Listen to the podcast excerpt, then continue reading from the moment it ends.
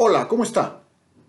Fíjese que está terminando el eh, peligroso, angustioso y multicitado primer trimestre del 2021. Estamos a unos días de que concluya marzo y con él, pues que se esfume este primer bloque de cuatro que van a conformar el 2021.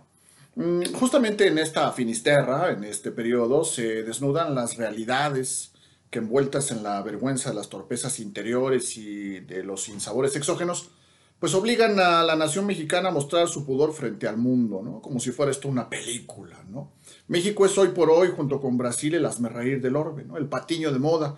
Terrible, sin duda alguna, la manera en eh, que la comunidad internacional se expresa sobre el manejo de la crisis de nuestro país, el manejo de la crisis sanitaria, la lentitud de la cobertura de vacunación, la casi irreparable actitud cansina de su economía, la extraviada latitud de la voz presidencial o fuera de contexto en el que se encuentran las decisiones jurídicas y por si fuera poco, el aviso de ahí les encargo que pudiera venir otra crisis, ¿no? Tema del que ya hemos platicado en otros espacios escritos y por supuesto en otros podcasts eh, relativos a este tema. Es curioso, y ya olvídese si es preocupante, de repito, es curioso la forma en la que se elabora el discurso oficial, de verdad es de parvulitos la expresión sobre el Estado que guarda la nación. Mire usted, es obvio, es evidente, es lógico que habrá efectos mundiales derivados ya no de un nuevo virus, sino de los estímulos monetarios que promueven los países desarrollados y es también esperado que arrojen un nivel de liquidez altísimo,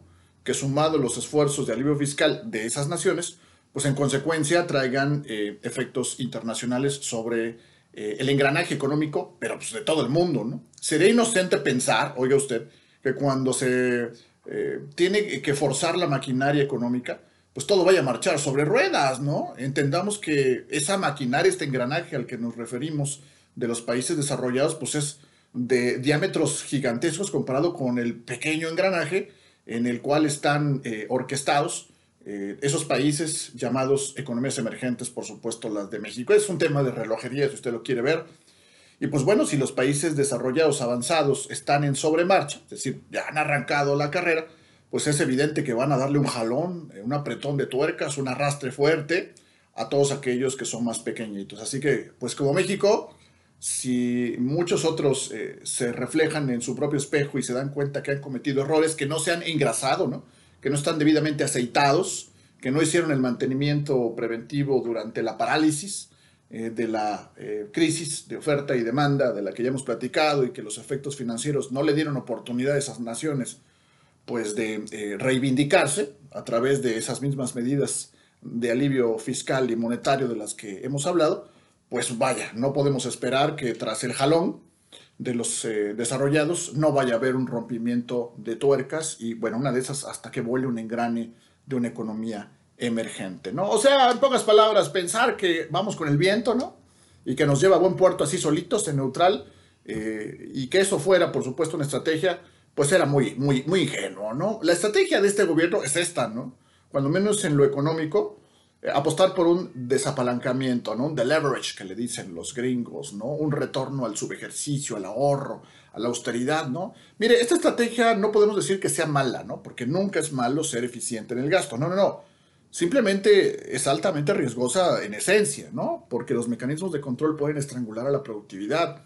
El más mínimo error eh, hace que se reproduzca el riesgo y que, pues bueno, esta estrategia de la que estamos platicando para que logre ser efectiva, pues además de lo quirúrgico, debe hacerse circunstancialmente, es decir, en el momento adecuado del ciclo económico. ¿Qué trato de decirle que este tipo de desapalancamientos o de medidas de austeridad, pues tienen que hacerse en la parte alta, ¿no? Cuando lo que hay que hacer justamente es reducir el gasto, eh, pues si una de esas hasta pagar deuda, ¿no? En el auge, y pues bueno, no, de ninguna manera estamos en el auge, eh, no es ni por cercana aspiración el momento ideal en México para este tipo de mecanismos. Así que bueno, más bien lo que tiene esta, este engranaje ¿no? de, de, México, este pequeño engranaje económico, pues es una economía sin estímulos fiscales, ¿no? sin una verdadera expansión del crédito, sin apoyos monetarios en la parte baja de la pirámide. Eh, es, cierto que hay algunos esfuerzos, pero son tenues, ¿no? Una beca por allí y luego de pronto un apoyo y que si de pronto eran 65 años y luego 68 y luego ya lo regresamos al 65. Fíjese usted, muchas, muchas cuestiones erráticas, ¿no? Y son cuestiones porque son dudas, al final de cuentas, de por dónde ir, muy, muy sobre las rodillas, ¿no? Entonces, bueno, Estas subvenciones, apoyos, transferencias, eh, solo, solo tienen como sentido pues esperar lo que los vientos eh, nos traigan y que, como he dicho antes, nos lleven a buen puerto, pero no es como tal una estrategia de engranaje, ¿no?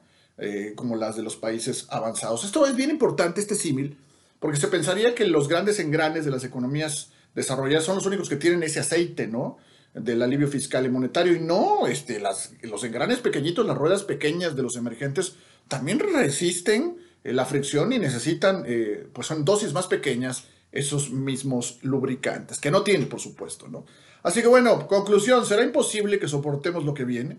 Viene un verdadero temporal, un huracán de liquidez que traerá más inflación y mayor pérdida del poder adquisitivo, menor ritmo de recuperación, más lo que se acumule esta semana como programa de concurso televisivo de los ochentas. Es cierto, llegarán choques eternos, externos, ¿no? Eso es verdad, ¿no? Externos, sí, sí, me atrevo a pensar que hasta eternos, ¿no? Pero bueno, estos choques externos serán dañinos solo para quienes no estén preparados, ¿no?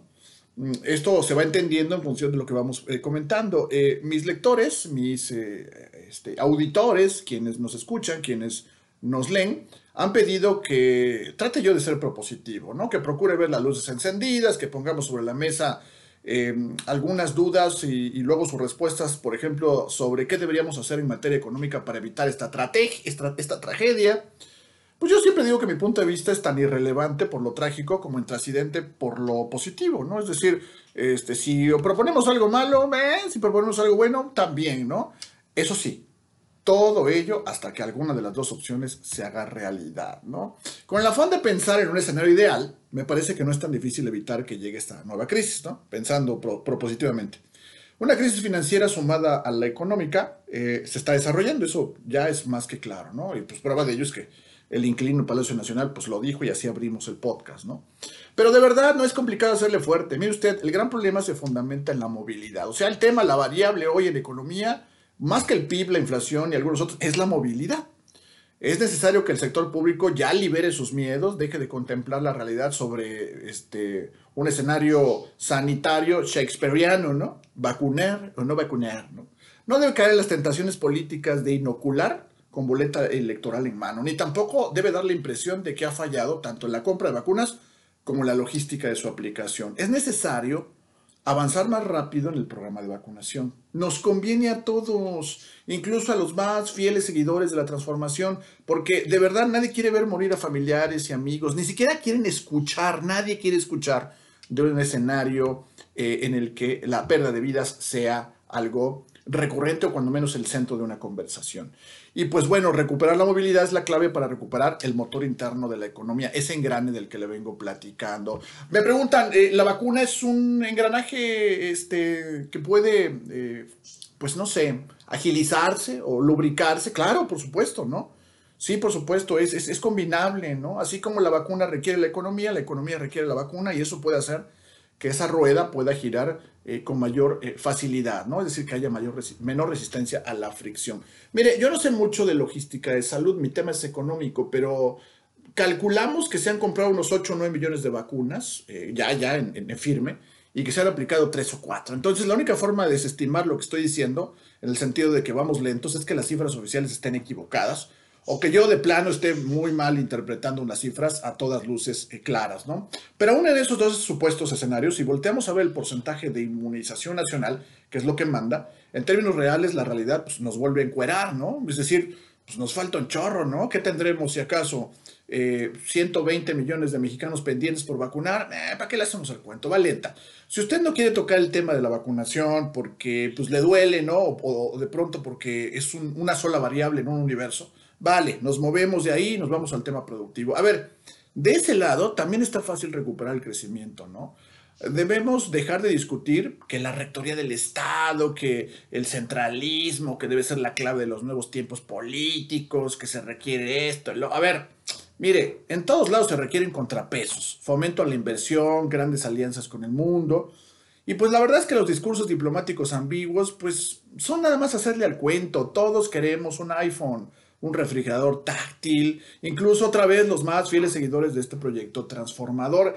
Otra vez se lo digo, es circunstancial, hay momentos para todo, hay momentos para hacer ideológico, hay momento para eh, ser eh, ahorrador, austero, en fin, ¿no? Lo que aquí es importante, y con esto cierro el podcast, es que si no queremos tocar el tema de la vacuna, y tampoco queremos hablar de la resistencia ideológica de este gobierno que pone por delante su aspiración de aparecer en los libros de historia bajo el estandarte nacionalista, entonces vayamos a la sociedad. Si no queremos tocar heridas o pulsar algún tipo de sangrado, pidámosle a todos los que nos escuchan que no son gobierno ni empresarios, que son, repito, la sociedad, que razonen tantito, que sean inteligentes y que ahora que estamos a unos días de Semana Santa, que por cierto, ¿no? Enmarca el cierre de este primer trimestre, pues no cometamos los errores eh, que están eh, viviéndose en Europa, Bélgica, Francia, donde el repunte pues está verdaderamente fuerte por eh, este avance de las nuevas cepas, ¿no? Que es el mismo virus, pero un poco más contagioso. Entonces, pues hay que evitar esos errores que tanto criticamos, ¿no? Si nos vamos a